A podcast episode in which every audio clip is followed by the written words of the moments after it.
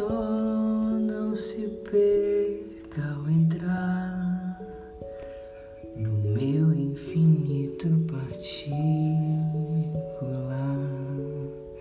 Olá, olá, Felipe na linha aqui, mais um episódio deste podcast maravilhoso, livre, leve, solto.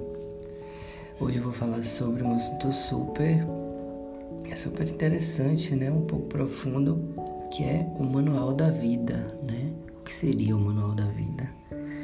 Que a gente não recebe, né? A gente nasce, não recebe.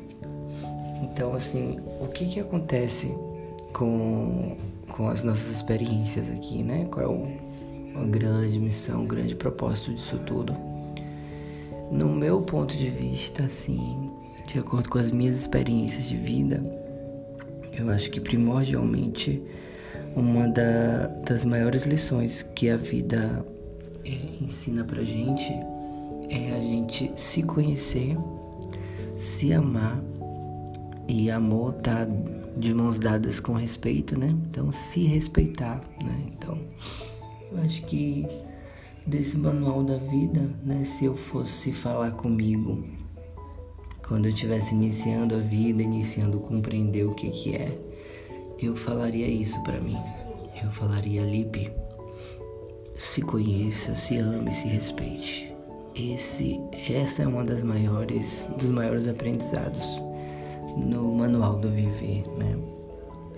Para que você viva em paz, em harmonia e, e feliz. Então, eu acho que a primeira etapa é arregaçar as mangas e se estudar, se entender e obviamente, né, muito claro que as experiências as quais a gente vive, as pessoas às quais a gente se relaciona, né, principalmente o nosso, o nosso primeiro contato com os relacionamentos que são né, os nossos pais. É, e quando eu falo pais, pode ser qualquer tipo né, de pais. São as pessoas as quais estiveram muito presentes na nossa, na nossa infância, né? As pessoas que a gente conheceu, se relacionou na adolescência.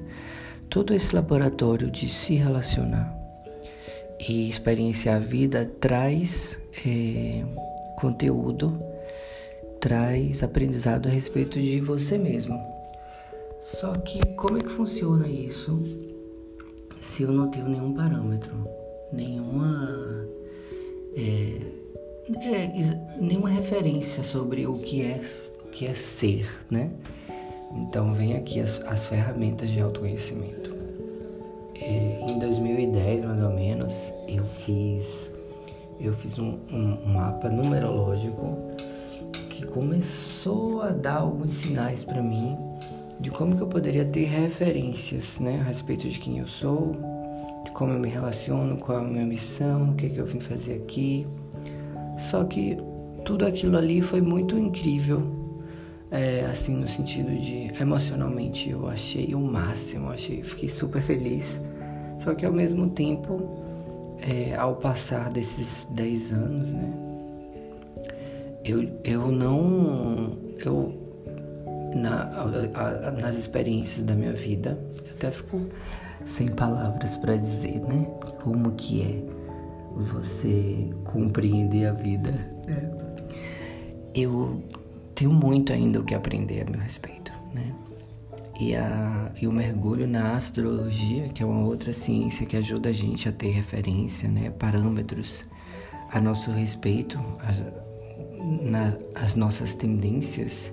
Eu estou encontrando mais informações que estão me, me trazendo mais ferramentas e mais habilidades de como lidar comigo e com a vida, e com as pessoas, e com os relacionamentos, e com o trabalho, e com tudo. De uma forma mais leve, mais fluida, né? Então, o manual da vida é você viver, né? E o mais interessante, assim, é que você viva com parâmetros, né?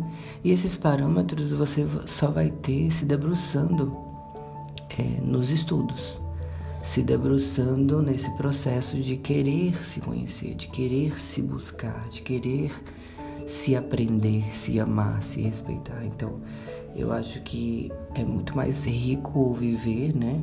Eu diria que essencialmente no manual da vida, é, você, você tem uma vida rica, não é, pela quantia de bens, de dinheiros e bens materiais, não. A sua vida é rica quando você tem esses parâmetros, essas referências de quem é você, das suas tendências, né?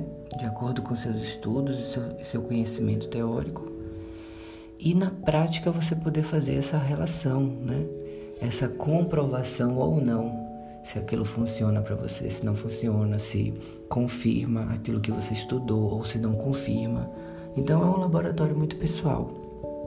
Então compreender isso é, é, é fantástico, é libertador. Você vai cada dia adquirindo mais fluidez e mais harmonia na sua vida. Então, o que eu diria para mim, quando eu começando a entender o que é, a vida e, e sabe meio perdido e tal, eu falaria: busque parâmetros e referências do que são, do que é, do que é você, né? Através das ferramentas e dos estudos de autoconhecimento e ao decorrer da sua vida, das suas experiências, correlacione os seus estudos teóricos com a prática. Se as coisas elas são confirmadas ou não, se você concorda ou se você discorda e entrar nesse laboratório mesmo. Né? É um laboratório que você faz. Então, eu diria que é isso. É, e que não para, né? É um laboratório até o último dia da nossa vida a gente vai fazendo essas, essas análises e confirmações ou não confirmações a respeito do que a gente acha que nós somos, né? Porque cada vez que a gente vai mais profundo, a gente vê que a gente não é nada, na verdade, né? A gente é um fluxo de energia.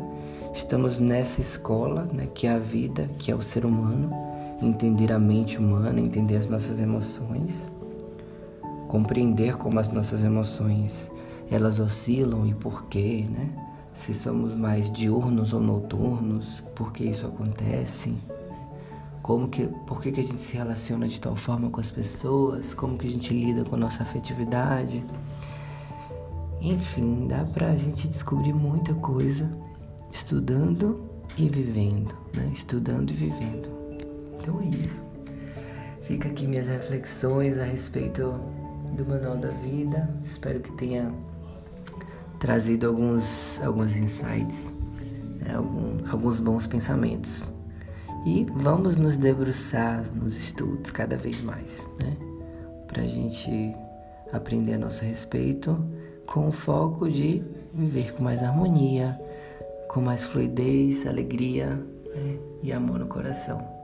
Um beijo, um abraço, até a próxima.